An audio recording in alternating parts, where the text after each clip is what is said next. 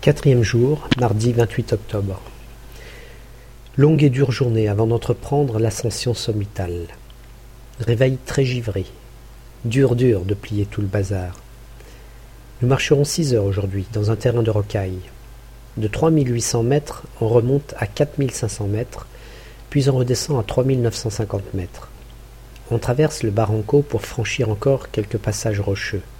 Pose lunch dans une vallée où le Venturi fait rage. Il faut alors affronter la muraille Barranco, paroi escarpée, de la rigolade semble-t-il pour nos porteurs, un exploit pour nous. On gagne ensuite la vallée du Karanga, dernier point d'eau avant l'assaut final.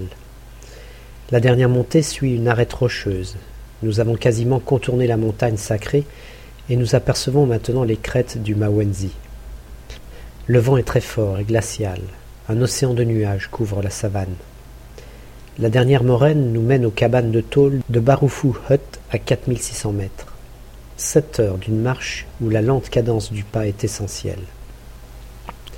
De nombreux groupes sont arrivés. Le froid est de plus en plus intense et le vent souffle en rafale. Dernier préparatif pour le grand départ de cette nuit. Repas chaud, très vite froid, avalé en hâte. Dernier conseil du guide et au lit à 18 heures. Levé trois heures plus tard. Autant dire qu'on n'a pas fermé l'œil. La tempête fait rage et le froid est extrême. Barafou signifie glacial en swahili. À la lueur des lampes frontales, les sacs et matelas sont pliés. Les tentes le seront par les porteurs qui ne nous accompagnent pas pour cette dernière virée qui reste le privilège du guide et de l'aspirant guide.